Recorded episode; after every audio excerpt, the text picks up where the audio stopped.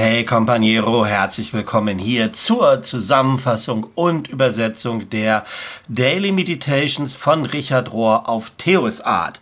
Und zwar sind wir in der Woche vom 8. bis zum 14. Mai und ich freue mich natürlich, dass du auch diese Woche wieder dabei bist und hier reinhörst oder reinschaust. So, ein bisschen durcheinander der Anfang und dann kommt noch der Titel, der uns fehlt und der heißt Leuchtende Dunkelheit, vertiefende Liebe leuchtende Dunkelheit, vertiefende Liebe.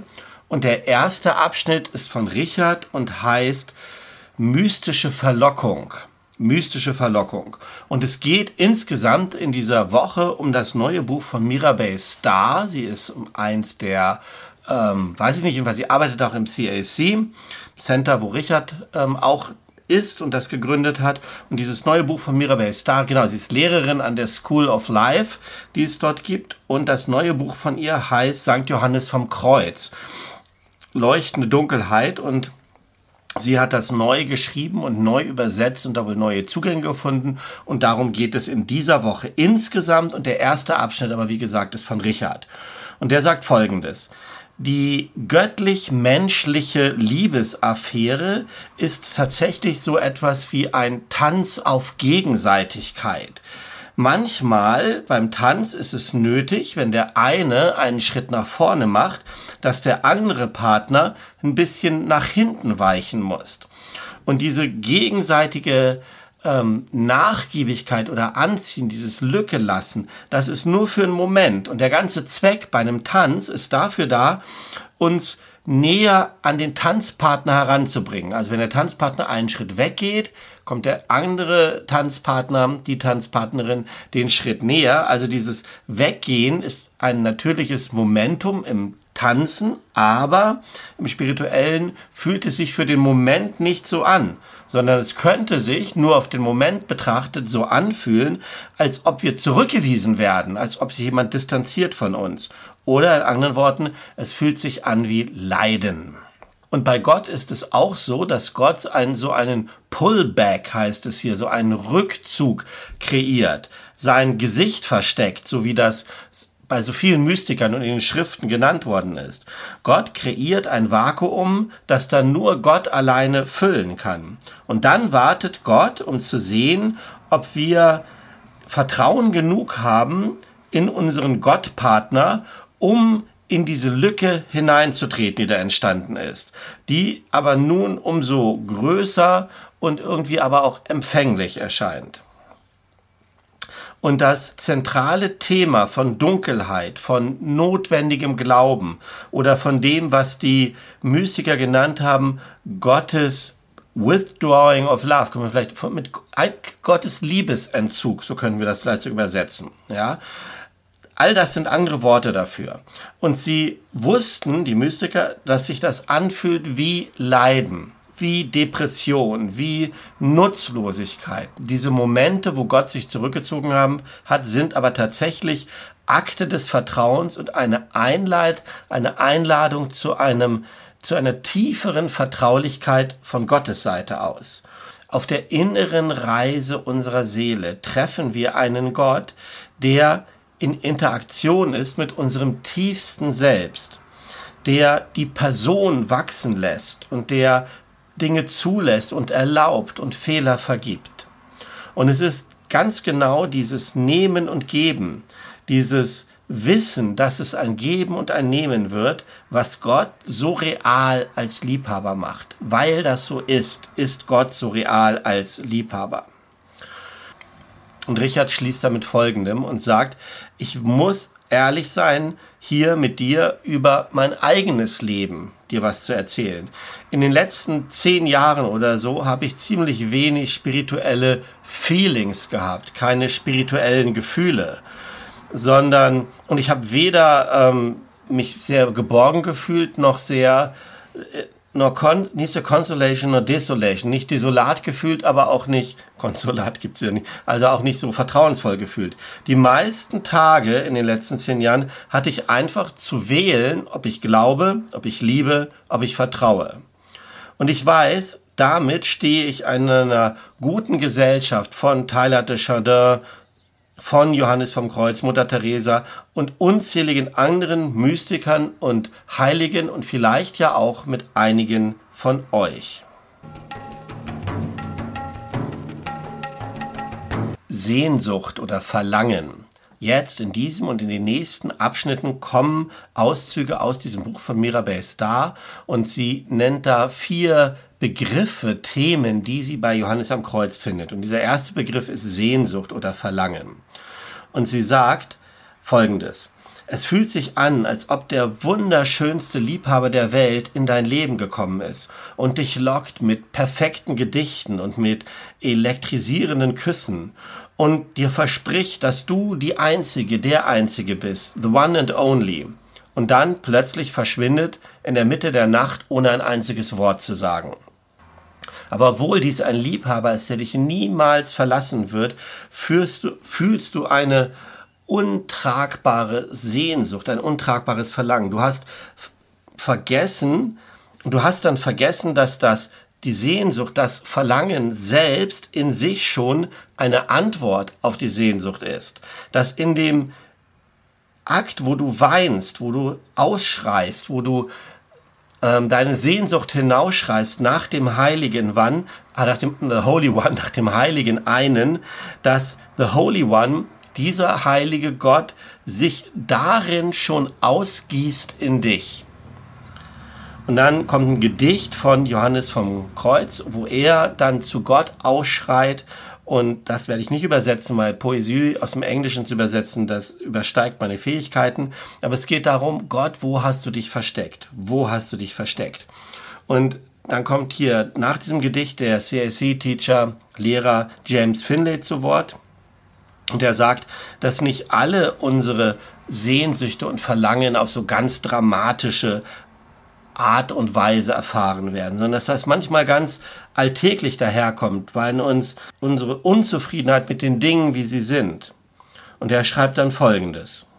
Dieses Verlangen, das dann am Ende zu dieser Gebetsenergie führt, fühlt sich nicht notwendigerweise am Anfang so konkret an und so berührbar an, als ob du es greifen könntest. Es ist nicht so einfach zu erkennen manchmal oder ehrlich gesagt meistens ist es so, dass diese Sehnsucht ähm, nach Gebet, Longings of Prayer, ähm, diffus sind und dass sie irgendwie äh, sich komisch anfühlen und so, als ob die Dinge eigentlich in Ordnung wären. Also die Sehnsucht selber fühlt sich nicht so an, als ob, als ob es in Ordnung wäre. Und er sagt, wann immer jemand, der auf dem spirituellen Pfad unterwegs ist, zu mir kommt und sich Sorgen macht über seinen Mangel an Verlangen, seinen Mangel an Begeisterung und, und Mangel an Commitment, an Hingabe und sowas, ja, über den Weg. Also es fühlt sich so an, als ob die Leute das verloren hätten, so am Zweifeln sind. Fühlt sich nicht so verliebt, gut, sehnsüchtig an. Dann sagt er, sehe ich oft, sehe ich oft bei denen so eine zärtliche Traurigkeit, eine zarte Traurigkeit in all dem, was sie sagen und was sie teilen. Und die Zartheit liegt in dieser Ernsthaftigkeit, mit der sie sich ganz offensichtlich noch darum kümmern und sorgen, dass da was verloren ist. Weil wenn sie sich nicht kümmern würden, wenn es ihnen scheißegal wäre, in meinen Worten sage ich, wenn es ihnen scheißegal wäre, dass sie einen Glauben verloren hätte und ihnen das nichts mehr bedeutet, dann würden sie da nicht so traurig drüber sein. Dann würden sie nicht das Gefühl haben, sie, da, da müsste doch was anderes sein. Also das ist das Zarte. Und die Traurigkeit liegt dann aber in ihrer Unfähigkeit, Gott zu sehen oder zu sehen, wie Gott sie liebt in der Mitte ihres realen Lebens, auch wenn sie das Gefühl haben, dass sie selber zu Gott gar nicht so sehr committed sind. Das also ist die Art der Sehnsucht, die sich manchmal gar nicht so gut anfühlt.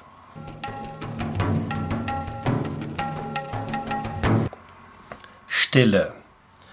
Dieses tiefe Leiden, das die Seele erfährt in der dunklen Nacht, kommt daher, dass sie das Gefühl hat, die Seele, dass sie ihren Weg verloren hat. Es kommt nicht so sehr daher, dass sie denkt, sie kann das nicht ertragen, nicht aushalten, sondern mit den Zweifeln, die damit einhergehen und diesem Gefühl, den Weg verloren zu haben.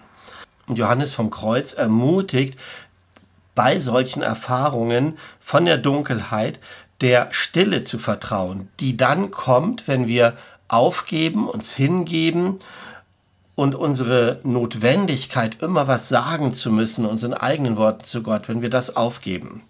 Und er sagt es dann so, es ist jetzt keine Zeit für diskursive Meditation, sondern stattdessen muss die Seele aufgeben und muss sich hm, kapitulieren hin in, in Frieden und in Ruhe. Auch wenn sie das Gefühl hat, also sie, die Seele immer, wenn sie die Seele das Gefühl hat, dass sie nichts tut und dass sie Zeit verschwendet. Aber ganz einfache Geduld und Durchhaltevermögen in Form von formloser Gebet, von formlosem gebetsmäßigen Dasein, während nichts getan wird, das bringt erst die großen Dinge hervor. Und alles, was es braucht hier an diesem Punkt, um die Seele freizusetzen, ist, dass sie loslassen muss, dass es immer um Ideen und um Wissen geht. Dass sie immer zu damit beschäftigt ist, über irgendetwas zu denken und zu meditieren. Und die Seele, wenn sie das dann sein lässt, ähm, hat das Gefühl, dass sie Zeit verschwendet. Und sie denkt, ob sie nicht was anderes tun könnte stattdessen, was besser wäre, weil sie ja gar nicht so aktiv irgendetwas denkt oder irgendetwas hervorbringt im Gebet. Und er sagt dann, oder in einem Text hier heißt es, lass die Seele diese Zweifel ganz langsam tragen und ertragen. Es gibt keinen anderen Weg zum wirklichen Gebet, als davor zu kapitulieren und dann ähm, diesen süßen, weichen Atem des Geistes zu empfangen, der danach kommt. Und das Beste, was die Seele machen kann in solchen Zeiten, ist, dem keine Beachtung zu geben, dass sie das Gefühl hat, sie verliert ihre Handlungsfähigkeit, sondern das muss aus dem Weg gehen. In, in friedlicher Fülle muss sie dann sagen, ja, zu dieser Kontemplation, die dann letzten Endes von Gott her einfließt in sie. Ja, besser kann ich das gerade nicht übersetzen. Kontemplation, so schließt das, Kontemplation ist nichts anderes als ein geheimes, friedliches, liebendes Einfließen von Gott, ein Hinüberfließen von Gott zu uns. Und wenn dem Raum gegeben wird, dann will das, wird das die Seele, it will fire the soul in the spirit of love, dann wird es die Seele anfeuern, begeistern, brennen lassen ähm, in dem Geist der Liebe.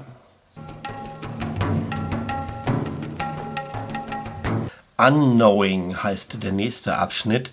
Nichtwissen, Unwissen. Und der ganze Abschnitt besteht nur aus der Übersetzung eines Gedichtes und Gedichte will ich ja immer nicht so gerne übersetzen. Ich versuche mich mal an dem ersten Abschnitt, der auch immer wieder wiederholt wird, diese Art Refrain. Und der ist dann von Johannes vom Kreuz und ich versuche mich mal. Und da heißt es ungefähr, ich würde meine Seele nicht opfern, nicht hergeben für alle Schönheit in dieser Welt. Es gibt nur eine einzige Sache, für die ich alles riskieren würde. Für eine einzige Sache würde ich alles riskieren. Für ein I don't know what. Für ein ich weiß nicht was. Für ein Unwissen. Für das Unbekannte. Für das Nichtwissen, das versteckt liegt im Herzen des Mysteriums, im Herzen des Geheimnisses. Also diese eine Sache, dafür lohnt es sich zu alles zu riskieren für das Nichtwissen, was im Herzen des Geheimnisses liegt. Liebe. Und hier kommt wieder Richard zu Wort und dort heißt es, der Mystiker ist nicht jemand, der sagt, oh, guck doch mal, was ich für tolle Erfahrungen gemacht habe, guck, was ich alles erreicht habe, sondern Mystiker, Mystikerin ist jemand, die, die sagt oder der sagt, guck, was die Liebe mit mir gemacht hat. Und Richard führt das dann aus und sagt Folgendes. Es scheint mir so, als ob die Christenheit, das Christentum ziemlich viel Wert darauf gelegt hat, dass wir Gott lieben sollen.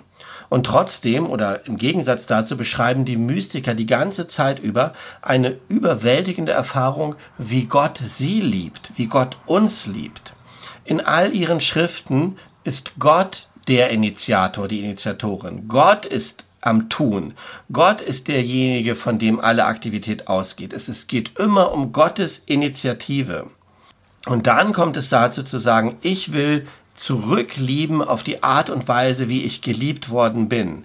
Aber es geht dann nicht mehr darum, meine Liebe zu beweisen oder mit meiner Liebe Gott dazu zu bringen, bestimmte Dinge zu tun, oder Gott, dass Gott mich liebt, ja, sondern meine, meine Aufgabe ist es ganz einfach, den Kreis zu vollenden, der von Gott ausgeht. Gott liebt uns und wir lieben zurück. Das ist das Vollenden oder das Schließen des Kreises. Und die mystische Erfahrung ist die von einer vollkommen verkörperten Umarmung und Akzeptanz der göttlichen Liebe und dann den ganzen Rest des Lebens versuchen, das zu verbalisieren und zu verkörpern. Und sie finden dann unausweichlich, die Mystiker, Wege, wie sie zurücklieben können in, durch Gottesdienst, durch überhaupt einen Dienst, ja. Aber es geht niemals darum, Liebe zu verdienen. Es geht immer darum, returning in the love, die Liebe zurückzugeben. Kannst du den Unterschied fühlen? fragt Richard. Kannst du den Unterschied fühlen? Gottes Liebe wiedergeben ist schon meistens eine, eine, schwere Sprache. Wir finden kaum Worte dafür, weil es nicht in Angst gegründet ist, sondern in Ekstase. Gott wird immer gegeben. Gott gibt sich selbst immer, inkarniert in jedem Moment und präsent für diejenigen, die wissen, wie sie selber präsent sein können. Das ist so einfach und es ist so schwierig. Ich sage das nochmal. Gott ist immer zu dabei, sich zu geben, immer dabei, sich zu inkarnieren und präsent zu sein. Und diejenigen wissen das, die lernen, gelernt haben, selber präsent zu sein. Und zu präsent zu sein im Gebet kann eine Erfahrung sein von geliebt werden auf einem ganz, ganz tiefen Level, auf einer tiefen Ebene. Ich hoffe und wünsche dir, sagt Richard, dass du so eine tiefe Verbundenheit und Vertrautheit mit Gott schon mal gefunden hast oder dauernd findest. Ich verspreche dir, sagt er, es ist verfügbar für dich, es ist möglich für dich. Vielleicht ist es einfach nötig, dass wir uns auch immer wieder sagen, dass diese göttliche Vertrautheit da ist und dass wir sie erwarten können. Und dann sagt er am Ende noch, dass die Mystiker eben oft so eine erotische Sprache, verliebte Sprache benutzen, um zu beschreiben diese menschlich-göttliche Verbindung, Beziehung, die sich in Kontemplation finden lässt. Und Richard ver, ver, vermutet, ja, äh, nicht fantasiert, vermutet, dass Gott uns so eine Faszination gegeben hat für Erotik, für Attraktion, für das Gegenüber, für die Form, das Gesicht des anderen, weil das so eine Art Vorbereitung und Liebesschule ist, dann für die unendliche Liebe Gottes. So, ihr Lieben, das war's im Wesentlichen. Ich habe das heute ein bisschen mehr gekürzt als sonst, weil so viel Poesie da war, weil so vieles nicht von Richard war und da fühle ich mich auch nicht so gerufen, das zu übersetzen. Ich hoffe, es hat dir trotzdem geholfen, hat dich neugierig gemacht, hat dich angeregt für deine Woche, für deinen Alltag. Das, was da beschrieben ist von Johannes vom Kreuz, über Sehnsucht, über Stille, über Liebe, über Transformation, bei dir in deinem Alltag zu finden. Darum geht es ja letzten Endes. Und dafür wünsche ich dir allen, allen Segen, alles Gute und ich würde mich freuen, dich beim nächsten Upload wiederzusehen. Und bis dahin, tschüss.